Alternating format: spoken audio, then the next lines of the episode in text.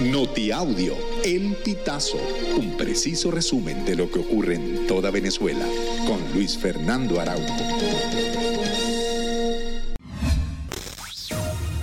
Amigos, bienvenidos a una nueva emisión del Notiaudio El Pitazo. A continuación, las informaciones más destacadas.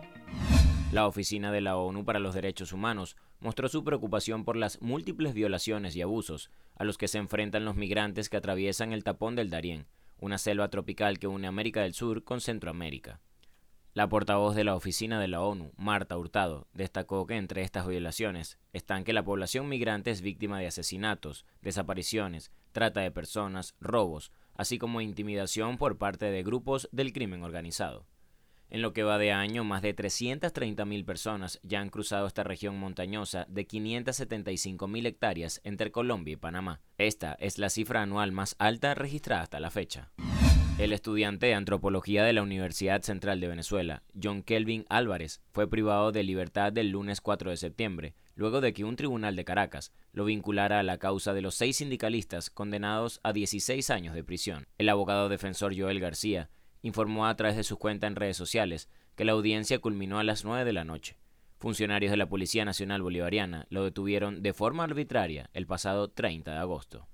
El candidato a la primaria por el Partido Primero Justicia, Enrique Capriles, desmintió que haya presentado una propuesta ante la Plataforma Unitaria Democrática para discutir normas de sustitución de candidaturas frente a las inhabilitaciones en el contexto de la elección interna opositora. El 29 de agosto, el periodista Vladimir Villegas reportó que la plataforma supuestamente había aprobado una propuesta de Capriles para discutir un conjunto de normas de sustitución de candidatos en caso de quien obtenga la victoria en la primaria resultara ser un aspirante inhabilitado. De acuerdo con Capriles, dijo que no hablaría de sucesiones y que descarta un callejón sin salida, pues la oposición debe considerar tener reglas para que haya una respuesta frente a cualquier situación impulsada por el gobierno.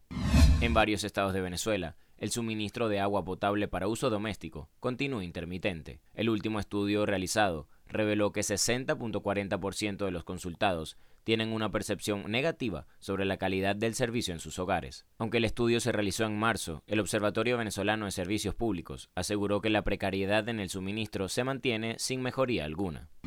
Los abogados de los sindicalistas Alcides Bracho, Néstor Astudillo, Reinaldo Cortés, Gabriel Blanco, Alonso Meléndez y Emilio Negrín recurren ante la Corte de Apelaciones de Caracas la decisión del Tribunal Segundo de Terrorismo por condenarlos a 16 años de prisión por protestar contra el instructivo de la Oficina Nacional de Presupuesto. Así lo informó este lunes el Comité por la Libertad de los Luchadores Sociales, que publicó una fotografía de parte de los documentos que introdujeron los abogados. Los recursos de apelación que interpusieron los juristas están sustentados en los artículos 444 y 445 del Código Procesal Penal.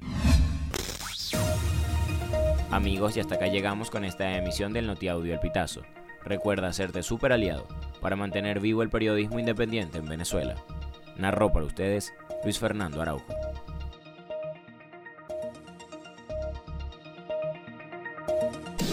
Estas informaciones puedes ampliarlas en nuestra página web elpitazo.net.